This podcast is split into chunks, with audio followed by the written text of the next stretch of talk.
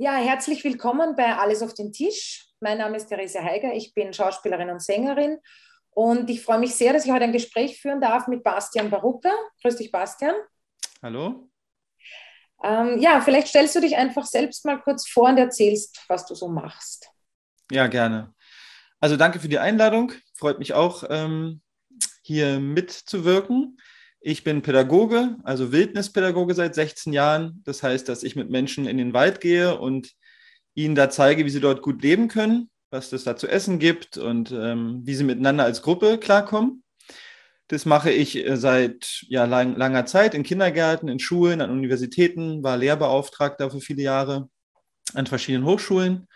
Und auf der anderen Seite arbeite ich äh, im psychotherapeutischen Bereich und begleite Menschen bei der Reise in ihre Natur, bei den Fragen, die sie sich stellen, warum sie so sind, wie sie sind. Bin Vorstand eines Kindergartens, habe Schulen gegründet, bin Vater und äh, ja, das sind meine Haupttätigkeiten. Ja, mhm. interessant habe ich gefunden. Äh, du hast schon länger Blogs geschrieben, eben über deine Erfahrungen in der Natur und in der Wildnis und so. Und dass du dich dann aber auch sehr äh, in diese Corona-Berichterstattung ähm, engagiert hast oder beziehungsweise das sehr genau beobachtet hast. Und du hast vor circa einem Jahr eine Petition gestartet. Ähm, vielleicht erzählst du da bitte was drüber. Genau, also ich habe mich einfach früh ähm, mit dem Thema beschäftigt, hatte das Glück, dass ähm, meine Frau war schwanger und ich habe wenig gearbeitet. Wir waren in Vorbereitung, ich hatte viel Zeit. Und habe einfach jeden Tag gelesen und gelesen und mit jedem Tag ähm, entdeckte ich weitere Experten auf dieser Welt. Glücklicherweise spreche ich gut Englisch und war ganz schnell international unterwegs und merkte jeden Tag an meinem Rechner, saß ich wieder zwei Stunden und merkte, aha, der Professor sagt jetzt das und jetzt kommt der Arzt und der sagt das. Und es wurden immer mehr Experten, die was anderes meinten als das, was ich im Mainstream las. Und diese beiden Welten, die wurden immer immer getrennter voneinander, Stück für Stück.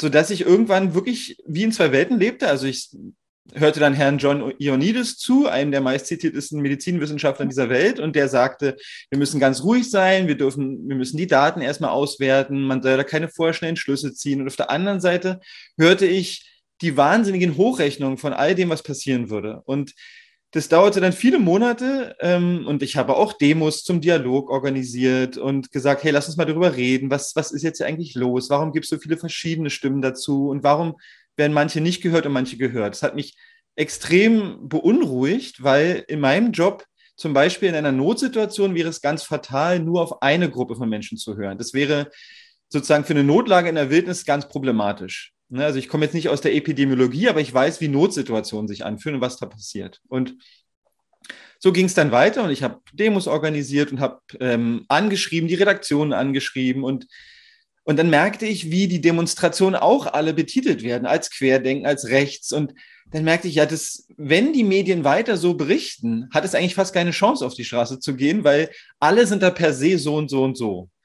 Und dann hörte ich irgendwann mal Michael Mayen in einem Interview, der ja auch bei alles auf dem Tisch ist, und der sagte, naja, was in den Tagesschau, was in der Tagesschau kommt, das ist Teil der Realität. Also dachte ich mir, irgendwie müssen jetzt diese anderen Stimmen, aus denen heraus ich eine andere Sicht auf die Dinge habe, müssten irgendwie in die Tagesschau. Und äh, dann lag ich irgendwann nachts im Bett und dachte so, okay, die Demos bringen eigentlich nichts, weil wenn, solange alle schreiben, das sind alle Rechte, bringt es nichts. Und dann dachte ich, was ist jetzt der kleinste gemeinsame Nenner? Der kleinste gemeinsame Nenner dachte ich, also jeder würde doch zustimmen, dass die, die das sagen, mit denen reden, die was anderes sagen. Und dann würden wir als Menschen zuhören und würden merken, aha, okay, das macht Sinn, das macht keinen Sinn. Äh, und ich würde mich dafür bedanken, dass die reden miteinander. Und das war dann eines Nachts mein, meine Idee, ich gesagt habe, okay, wir machen jetzt eine Petition und wir fordern einfach, dass um 20.15 Uhr in der ARD oder in der ZDF Menschen, die sagen, wir haben ein Killer-Virus und wir brauchen einen Lockdown und die Impfung, damit wir da durchkommen. Und Menschen, die sagen, der Virus ist so und so gefährlich, wir sind noch unsicher und Lockdowns vielleicht ja, vielleicht nein, die müssten mal an einen Tisch. Und dann würde ich da gerne anderthalb Stunden zuhören und würde mir meine Meinung bilden. Und dann habe ich gedacht, okay, dazu machen wir eine Petition und habe die auch mit viel Unterstützung von Leuten ähm, rumgeschickt. Und dann waren relativ schnell beim ersten Mal circa 60.000 Leute, die das unterschrieben haben. Und ich war froh, ich dachte eigentlich, es wären 500.000 oder 600.000, weil ich mir dachte, auch wenn ich die Maßnahmen befürworte, würde ich ja dafür sein wollen, dass der Dialog stattfindet. Aber gut, es waren 60.000 und dann äh, war ich froh und habe die ARD und alle öffentlich-rechtlichen Rundfunkhäuser angeschrieben, habe auch nochmal den Medienstaatsvertrag recherchiert, um zu gucken, wofür zahle ich eigentlich mein Geld. Und da steht Aha. drin, dass es eine ausgewogene Berichterstattung sein sollte. Und die war in meiner Meinung nach überhaupt nicht mehr gegeben. Und dann habe ich die Unterschriften gesammelt und habe die angeschrieben und habe äh, gesagt, wir würden das gerne Ihnen zukommen lassen. Mhm. Und interessanterweise also, wollte das aber niemand haben. Okay. Also äh, kein Rundfunkhaus hatte überhaupt Interesse, diese Petition äh, entgegenzunehmen. Niemand. Also es wurde dann aus Infektionsschutzgründen verwehrt, dass wir persönlich die Petition überreichen. Einfach nur diese, einfach nur diese Zettel. Und dann habe ich gemerkt, es kann doch, wir können doch jetzt nicht die Stimme von 60.000 Menschen, die kann man ja auch gegenteilig sehen. Man könnte auch sagen, das stimmt alles nicht. Aber ich muss doch die, den nötigen Respekt entgegenbringen, zu sagen, ich nehme es entgegen. Ja, ich möchte wenigstens, dass ihr versteht, es ist bei mir angekommen. So, das wurde dann verwehrt und da habe ich wirklich gedacht, also das war für mich empörenswert. Da habe ich gedacht, nee, äh, ich habe jetzt so viel Zeit, so viele Menschen haben unterschrieben, ihr müsst es doch in die Hand nehmen. Ihr müsst es doch wenigstens in die Hand nehmen. Und dann habe ich nochmal geschrieben und auch alle die 60.000 unterstützen, angeschrieben, gesagt, Leute, die wollen doch nicht mal die Petition entgegennehmen. Ja, mhm. und dann haben wir Postkarten entwickelt, um daran zu erinnern, zu sagen, hey Leute, es ist euer Auftrag, ähm, äh, sozusagen ausgewogen zu berichten wir sehen das alle nicht. Ähm, bitte beschäftigt euch damit, ja. Und wirklich auch immer freundlich, ähm, obwohl es gar nicht leicht ist, finde ich, wenn, wenn noch nicht mal die Petition entgegengenommen wird. Und dann kam irgendwann jemand, der merkte, uh, also das können wir hier wirklich nicht so machen ähm, und hat glücklicherweise verstanden, dass es also wirklich das Mindeste ist, das entgegenzunehmen. Mhm. Und äh, dann gab es eine große Übergabe in Berlin. Ähm, wo wiederum aber auch nicht die inhaltlich Verantwortlichen dann da waren, sondern die Menschen aus der Presseabteilung. Was toll ist. Also ich bedanke mich auch dafür, dass sie da waren, aber es wäre sinnvoll gewesen, wenn da auch inhaltlich Verantwortliche da gewesen wären. Und dann ähm, gab es diese Übergabe und dann gab es in verschiedenen Bundesländern Übergaben, sozusagen symbolisch mit großen äh, Papierhaufen. Ähm, und dann ist aber auch wieder eine Weile nichts passiert. Es war jetzt nicht so, dass da irgendwie jetzt ein Dialog losging, sondern wir mussten dann wieder dran erinnern, hey Leute, ihr habt, was ist jetzt eigentlich los, was passiert? Und dann erst irgendwann meldete sich ähm, die Kommunikationsabteilung und sagte, ja, ähm, wir, wir würden eine Videoschalte organisieren. Okay, mit, ja. also wer, also für, dieses, für diesen Dialog mit den, zwischen den Wissenschaftlern? Nee, leider nicht. Also es, euch und es, dem es war dann so, dass ähm, sozusagen der, der, ähm, die Idee war, dass wir, also wir, damit meine ich, ich hatte ein paar Leute angeschrieben, die die Petition unterstützen. Der Michael Mayen war dabei, noch ein paar andere Leute auch dabei. Und wir würden mit einem hauptverantwortlichen Redakteuren ähm, des öffentlich-rechtlichen ah, okay. Rundfunks sprechen und machen eine Videokonferenz. Mhm. Genau, die wurde uns angeboten, die haben wir natürlich entgegengenommen. Also das Angebot fand ich auch gut. Ähm, und dann ja. haben wir anderthalb Stunden miteinander gesprochen. Ja, und, und was ist da, ist da was herausgekommen oder ist da was Konkretes herausgekommen? Nein, also wirklich jetzt ganz klar nein. Also wir haben gesprochen und jeder durfte ausreden und ähm, aber im Prinzip, also ich kann ja mal ein paar Einblicke geben. Es war ganz interessant, weil mein, meine Idee war, wir machen eine, eine Live-Übertragung. Also wir, wir streamen live ja. diese Videokonferenz, ja. damit jeder ja. zahlende Bürger in diesem Land einfach ein Bild davon bekommt, was die Redakteure denn denken und meinen. Und hätte gedacht, das ist doch super transparent. Ähm, alle können hören, was ich sage, alle können hören, was die Redaktionen sagen. Das wurde verneint. Dann haben wir das natürlich die Konferenz trotzdem geführt. Und also was aus dieser Konferenz vielleicht mitzunehmen war, ist, es gab auf jeden Fall einen respektvollen Austausch und ähm, es wurde miteinander geredet und zugehört. Aber ich habe wirklich den Anschein, als gäbe es eigentlich gar kein Reinkommen in dieses System, also mit dem, was gesagt wird, weil es gab einfach ähm, sozusagen Aussagen wie, wenn, wenn wir jetzt so eine Sendung machen würden und da wäre jetzt ein Befürworter und ein Kritiker der Maßnahmen, dann äh, das würde die Menschen überfordern, ähm, sich da eine Meinung zu bilden. Und das war zum Beispiel ein Aussatz, wo ich dachte, wow, damit fühle ich mich okay. überhaupt nicht gemeint. Ja, also ich fühle mich völlig in der Lage, äh, von zwei Leuten ähm, sozusagen fundiert ihre, ihre Perspektive zu hören und dann zu entscheiden, was für mich davon stimmig ist. Ja? Und das wurde aber verneint. Und es wurde auch darauf hingewiesen, dass manche Leute, ich hatte ja mittlerweile waren es dann irgendwie 20, 30 Leute vorgeschlagen. Dann wurde gesagt, manche von denen haben den Korridor der Wissenschaft schon längst verlassen. Ne, Im Sinne von, da ist nicht alles peer-reviewed, Herr Wodak ist nicht peer-reviewed und der ist nicht peer-reviewed. Und dann gab es in der Videokonferenz aber einen schönen Hinweis, weil der Drosten-Test wurde ja noch, es wurde ja noch nicht, noch nie irgendwas so schnell peer-reviewed bei Eurosurveillance wie der Drosten-Test selber, innerhalb von zwei Tagen eigentlich. Wo man jetzt auch sagen könnte, ja, warum ist denn der dann aber akzeptabel und sozusagen ist äh, monatelang im NDR-Podcast zu hören gewesen. Also mhm. ich fand die Argumente für mich nicht, nicht stichhaltig genug, um das zu verwehren und habe auch nochmal zum Schluss darauf hingewiesen, dass ähm, im Prinzip die Einfältigkeit der Berichterstattung für mich Leben kostet, weil solange Lockdowns auf, auf, also aktiv sind, geht es ja auch auf Kosten der Gesundheit. Das wissen wir jetzt mittlerweile sehr, sehr gut. Ähm, vor allen Dingen in anderen Staaten, wo es nicht so gut ist wie hier finanziell, mhm. äh, aber auch bei uns. Und für mich war nochmal wichtig, an die Redakteure zu erinnern, dass sozusagen die Fortführung des, dieses Narrativs auf so eine Art und Weise, auch so unausgewogen, ist einfach eine sehr brisante Sache und sie tragen eine große Verantwortung, finde ich. Und daran habe ich sie noch erinnert. Schlussendlich gab es, kann man wirklich so sagen, keine Ambition, mit uns weiter in Kontakt zu sein, daraus irgendwas entstehen zu lassen, ähm, sondern das war es dann. Es war für mich wie ein Lippenbekenntnis mhm. äh, im Nachhinein. So, ähm, ja, ihr dürft mit uns eine Videokonferenz haben, aber ihr dürft eigentlich nicht mitwirken oder mitgestalten. Es, es, es hört sich so an, als wäre der Gedanke, wir, wir reden mit ihnen und dann geben sie vielleicht Ruhe. So ein bisschen, oder? Ja, also so also, vor, wenn du das so erzählst. Ja. Für mich fehlte die, die äh, auf Augenhöhe sein und äh, wirklich den anderen, also wirklich den anderen als, ähm, als wertvollen Impulsgeber zu sehen. Also ich zum Beispiel habe gelernt, in meinem, meinem Beruf vor allen Dingen, dass es ganz schnell passieren kann, dass eine Gruppe von Menschen denkt, sie hat recht und sie bleibt da drin einfach stecken.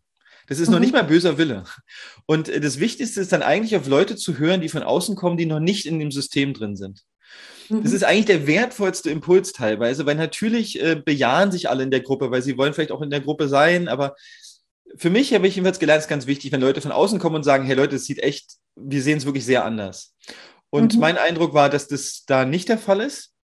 Und dann wurde ja auch der Herr, ähm, also ein WDR-Intendant ähm, zu der Zeit, glaube ich, will jetzt nichts Falsches sagen, auch ähm, öffentlich gefragt, dass es diese Petition ja gab und ähm, ob es die dann geben wird. Und dann musste er halt öffentlich dazu Stellung beziehen. Das fand ich schon mal super, weil die ja. anderen großen Medien hatte ich auch alle angeschrieben. Guck mal, gibt es die Petition, hat keiner darüber berichtet. Und da musste er Bestellung beziehen und meinte halt, dass es so ein Talkshow-Format zu so einem Thema nicht geben wird. Mhm. Und äh, das ist für mich halt auch keine Begründung, weil wir haben die ganze Zeit Talkshow-Formate gesehen ja, richtig, richtig, und haben sie ja. immer noch. Und ja, ähm, ja und deswegen fand ich es keine Begründung, die ich nachvollziehen kann und bin auch enttäuscht gewesen, habe eine zweite Petition da gestartet gehabt, nochmal 50.000, sodass schlussendlich 110.000 Unterst Unterstützende dabei waren, wahrscheinlich auch doppelt Unterstützende. Ja. Aber ähm, das, was ich mir gewünscht hätte, nicht nur Corona-thematisch, sondern für mich ging es auch darum, dass wir den Bürgern, den Kindern äh, zum Beispiel zeigen, wir schaffen das. Wir können auch in einer Situation, die brisant ist, die emotional geladen ist, wo es verschiedene Meinungen gibt, schaffen wir das, uns zusammen hinzusetzen und das stehen zu lassen, dass wir das sehr anders sehen. Also der Prozess okay. dahin war mir fast mindestens genauso wichtig wie das Thema, weil ich eigentlich gerne auch gesehen hätte, dass die Spaltung in der Gesellschaft nicht vorangetrieben wird, weil ich glaube, dass wenn das Fernsehen vorlebt, die laden wir nicht ein, die sind Schmuddelkinder, die sind Querdenker, das, das tröpfelt in die Bevölkerung ähm, und wenn aber das Fernsehen vorlieben würde, boah, ich kann es ganz schwer aushalten, was du sagst in deine Meinung, aber ich bleibe hier und höre dir zu, weil das ist, das ist sozusagen der kleinste gemeinsame Nenner unserer Gemeinschaft, ist, dass ich in der Lage bin, dir zuzuhören, auch wenn ich es ganz anders sehe. Hätte ich gehofft, dass es auch gesamtgesellschaftlich sozusagen die Lage beruhigt und eigentlich ein Vorbild dafür bietet, dass es äh, wichtig ist, dass wir, egal ob wir das ganz anders sehen, also miteinander reden müssen. Also, also da gebe ich dir total recht. Und was ich aber auch so unverschämt finde oder, oder eigentlich beleidigend finde, was du jetzt erzählt hast, dass der sagt, man kann den Menschen nicht zumuten, äh, wenn man zwei Standpunkte sieht im Fernsehen oder hört, oder zwei Menschen, die zwei Standpunkte, selbst zu entscheiden, das kommt mir gut vor oder, oder korrekt oder glaubhaft vor oder und das andere nicht. Also ich, ich finde das eigentlich eine wahnsinnige Unverschämtheit von den Medienmachern, das im Vorfeld auszufiltern, was dürfen die Menschen glauben und das dann so zu verkaufen, ähm, also würde man uns beschützen vor dieser irrsinnig wahnsinnigen, schwierigen Aufgabe, uns selbst zu entscheiden oder selbst ein Bild zu machen. Also das finde ich, weil ja, man traut uns nicht zu, man hält uns anscheinend nicht für erwachsene, selbstdenkende Menschen. Ähm, das, das, das finde ich in der ganzen, also ich finde das eben arg, wie du das jetzt sagst, dass das ein, ein Medienmacher eigentlich ganz eindeutig so sagt. Ja, es spricht für ein Bild des Bürgers, finde ich. Das muss jetzt nicht für alle medienmachenden stimmen, ganz sicher nicht. Aber es spricht mich auf jeden Fall gar nicht an. Also ich fühle mich damit überhaupt nicht gesehen. Ich bezahle nicht dieses Geld dafür, dass eine Redaktion irgendwo ausrangiert, welcher hochrangige Professor nicht gehört werden darf. Und wir reden ja jetzt hier nicht von Leuten, die irgendwie keine Ahnung haben. Also wenn man sich die Great Barrington Deklaration anguckt oder alle anderen Wissenschaftler, die jetzt danach kommen, dann reden wir von den Top-Leuten der Welt. Also die ja. von Epidemien mehr Ahnung haben als die, die wir sonst im Fernsehen hören. Da sind Leute, die haben viel Ahnung von einem Virus, da sind dann vielleicht Leute, die sagen, sie hätten eine Ahnung von Epidemien, aber haben noch nie Epidemiologie unterrichtet in irgendeiner Form. Und ich habe immer gedacht, wow, da sind ja Leute, die sind viel hochkarätiger und dürfen nicht zu Wort kommen. Und ähm, genau, ich fühle mich damit auch nicht gesehen, dass, äh, und ich finde es auch eine Infantilisierung auf eine Art, dass jetzt sozusagen höhere Instanzen müssen auswählen, was ist dem Volk denn erträglich. Ja? ja. Und das spricht mich nicht an und hatte auch ein schönes Zitat von Noam Chomsky in meine Mappe mit reingetan, dass halt ein Weg, ähm, die Bevölkerung passiv und gefolgsam zu halten, ist, den Raum des Diskurses zu begrenzen, also was darf gesagt werden, aber in diesem Raum kann man vermeintlich ganz toll diskutieren. Also man kann jetzt Aha. diskutieren, zweifache Impfung, Booster-Shots, aber man kann grundlegende Dinge, äh, wirklich grundlegend sehr, sehr verschiedene Ansichten, die diesen Raum, der vorgegeben ist, sprengen würde. Den lässt man nicht zu. Und ich habe den Eindruck, genau dieses Zitat erfüllt sich in der Vorauswahl durch die Redaktion, in dieser, in dem die bestimmen, das ist der Debattenraum und wer zu dem gehört, der darf mitreden. Wer aber außerhalb des Debattenraums steht, den hören wir gar nicht mehr. Mhm. Und es entscheiden dann aber Leute, die wir auch nicht gewählt haben oder wo ich auch nie zugestimmt habe, dass ich das brauche. Also mhm. wenn ich jemanden höre, wo ich denke, boah, das ist ja wirklich abgefahrenes Zeug und das kann ich nicht nachprüfen, was der sagt, na dann mache ich mir meine Meinung dazu. Ja. Ja, ja und, und was meinst du? Mir kommt vor, dass das auch relativ wenig Leuten aufstößt weil ich, ich war auch äh, recht empört, auch wie uh, zum Teil unsere Politiker mit uns gesprochen haben. Also auch mit diesem, wie mit einem kleinen Kind, wenn du das brav dies und das und jenes machst, dann dürft ihr vielleicht wieder ins Wirtshaus gehen oder wie, wie auch immer. Ähm, und in meinem Umfeld war aber sehr, sehr oft, wenn man spricht und sagt, findest du das nicht unverschämt, wie die überhaupt mit uns reden? Also vielen ist mir vorkommen, hm, also ist es nicht so vorgekommen, dass man mit uns redet wie mit kleinen dummen Kindern. Ähm, hast du eine Ahnung, wie, also mich hat dann, ich habe mir gedacht, aber warum, warum stößt das vielen nicht auf?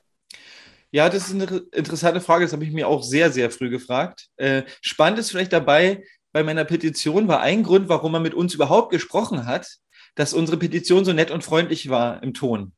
Und da dachte ich mir, ja, das, das stimmt, das war sie auch wirklich, das ist auch ernst gemeint, aber das war so, ihr habt euch richtig verhalten mit eurem Anliegen, ihr wart nett und lieb und deswegen haben wir überhaupt mit euch geredet. Also das passt sehr dem, was du jetzt sagst. Und ich habe mich das auch viel gefragt, auch im Zuge der Petition, warum stört es eigentlich so wenig Leute? Und ich habe den Eindruck, ganz viele Leute haben erstens oder eine Möglichkeit ist, sie haben mit dem Thema abgeschlossen schon. Sie wollen es nicht mehr, sind gesättigt. Sie wollen einfach, lasst mich bitte mit diesem Thema in Ruhe. Ich will es nicht mehr. Und manche mhm. Leute sind, glaube ich, auch gewöhnt, so behandelt zu werden auf eine Art oder auch gewohnt, so angesprochen zu werden. Äh, mhm. Und wenn ich das schon gewohnt bin, fällt es mir vielleicht gar nicht mehr auf, dass jetzt noch diese Einschränkung kommt und jetzt noch diese Einschränkung. Und ja. weil ihr euch nicht ordentlich verhalten habt, seht ihr, sind jetzt die Zahlen wieder hoch. Und deshalb müsst ihr mhm. jetzt alle Stubenarrest haben. Also ich habe mal für einen Artikel geschrieben, ich komme mir so vor wie ein Kind, es sitzt in einem Zimmer, draußen scheint die Sonne, tagelang. Und aber meine Eltern sagen mir die ganze Zeit, es könnte aber auch ein ganz fieses Gewitter kommen in nächster Zeit. Aber ich bin in der Lage, das Wetter zu beobachten und sehe, es ist strahlender Sonnenschein und zwar Ewigkeiten, aber es kommt immer noch jemand und sagt mir, aber es könnte ja, es könnte ja. Und mhm. derjenige ist nicht in der Lage zu sagen, naja, ähm, das ist die Wahrscheinlichkeit, das ist die Wahrscheinlichkeit, schau mal gut hin, übernimm ein bisschen Verantwortung und überleg dir, ob das äh, stimmig ist. Und so war so ein Bild, was ich mal in dem Artikel gefasst habe. Und ich glaube, dass auch in Bezug auf die Petition es ganz wenig Leute vielleicht merken, wie sie eigentlich da angesprochen werden in den Medien und dass sich jetzt Redaktionsteams rausnehmen, zu bestimmen, wer den wissenschaftlichen Diskussionsraum verlassen hat. Mhm, ja. Aber das ist, glaube ich, ein sehr, sehr guter Punkt. Dieses, dieses äh, Vertrauen in die eigene Einschätzung, wie du sagst, ich sehe ja, dass draußen schönes Wetter ist. Das haben, glaube ich, viele Leute verloren. Diesen Instinkt, was tut mir gut und was tut mir nicht gut und geben das sehr, sehr gern eigentlich an Autoritäten ab, warum auch immer. Vielleicht, um nachher nicht sagen zu müssen, ich habe mich geirrt, falls es nicht stimmt, sondern ja, sagen zu können, die haben mich belogen oder wie auch immer. Aber ich, ich finde das sehr, sehr schade, dass man da ähm, diesen Instinkt. Ja, und dann äh, vielleicht noch ähm, eine letzte Frage. Habt ihr in diese Richtung, hast du in diese Richtung da noch weiteres vor mit den Medien oder ist das jetzt mal abgeschlossen oder siehst du da eh keine Chance, da wo durchzukommen? Also ich bin da ganz ehrlich, ich bin mhm. danach, äh, habe ich damit mit dem Thema abgeschrieben. Ich habe es dann für mich abgeklärt, habe gesagt, das war's. Wenn, wenn, wenn das alles nicht genügend ist, um sich mal zu fragen, hm, ich berichte seit 15 Monaten von Infektionszahlen. Habe ich mal Infektionen im Infektionsschutzgesetz nachgelesen und habe ich dann mal geguckt, ob diese Fallzahlen Infektionen sind. Also wenn das nach 15 oder 18 Monaten immer noch nicht in der Redaktion angekommen ist, nachdem jetzt meine Petition, es, es wurden ja auch wahnsinnig viele Briefe an die Redaktion geschrieben. Ich habe dann resigniert gesagt, es ist ein beratungsresistentes System. Das System ist geschlossen ne, wenn man sich anguckt, wie viel, wie viel Programmbeschwerden, die man ja auch äh, treffen kann, wie, wie viel von denen überhaupt ähm, gehört werden, ist es fast keine. Also das System ist so zu, hat sich so zugemacht, vielleicht wegen, aufgrund von Sicherheit, ne? also man könnte ja mhm. Fehler aufdecken, keiner will Fehler machen, da spricht der Pädagoge in mir, wir haben alle gelernt, Fehler machen ist schlecht, ja, also wer will schon einen Fehler zugeben, aber das System ist für mich so zu, so beratungsresistent, dass ich danach dachte, Wahnsinn, okay, also das lasse ich. Da gibt es keinen Weg rein in diese Medien. Ähm, und war dann auch, äh, ja, enttäuscht. Fand es dann trotzdem gut, dass es da viel Feedback gab und ich glaube auch, dass es viele Redakteure beschäftigt hat. Aber für mich war es wirklich wie so ein, ja, wie so ein Aufgeben. Ich habe gesagt, da gibt es keinen Weg rein. Äh, und die mhm. Leute sind auch irgendwann satt mit Petitionen unterschreiben. Die denken sich, ich unterschreibe jetzt hier zweimal 110.000 Unterschriften und es gibt diese Sendung nicht. Und ähm, genauso ging es mir auch. Ich war sozusagen, habe mich dann auch in gewisser Weise machtlos gefühlt. Ja. Ja, ja lieber Bastian, das, das, das hat mich sehr gefreut, dass wir heute gesprochen haben über diese Petition, auch wenn sie im Endeffekt nicht den Erfolg ge hat, gebracht hat, den du dir gewünscht hast, den wir uns wahrscheinlich gewünscht hätten. Aber ich denke, es ist, die Stimmen dagegen mehren sich und, und solche Aktionen wie diese mehren sich auch. Also vielleicht kommen wir auf einem anderen Weg zum mhm. Erfolg. Ja, ja das wäre schön. Danke dir auf jeden Fall für deine Zeit. Danke. Gerne.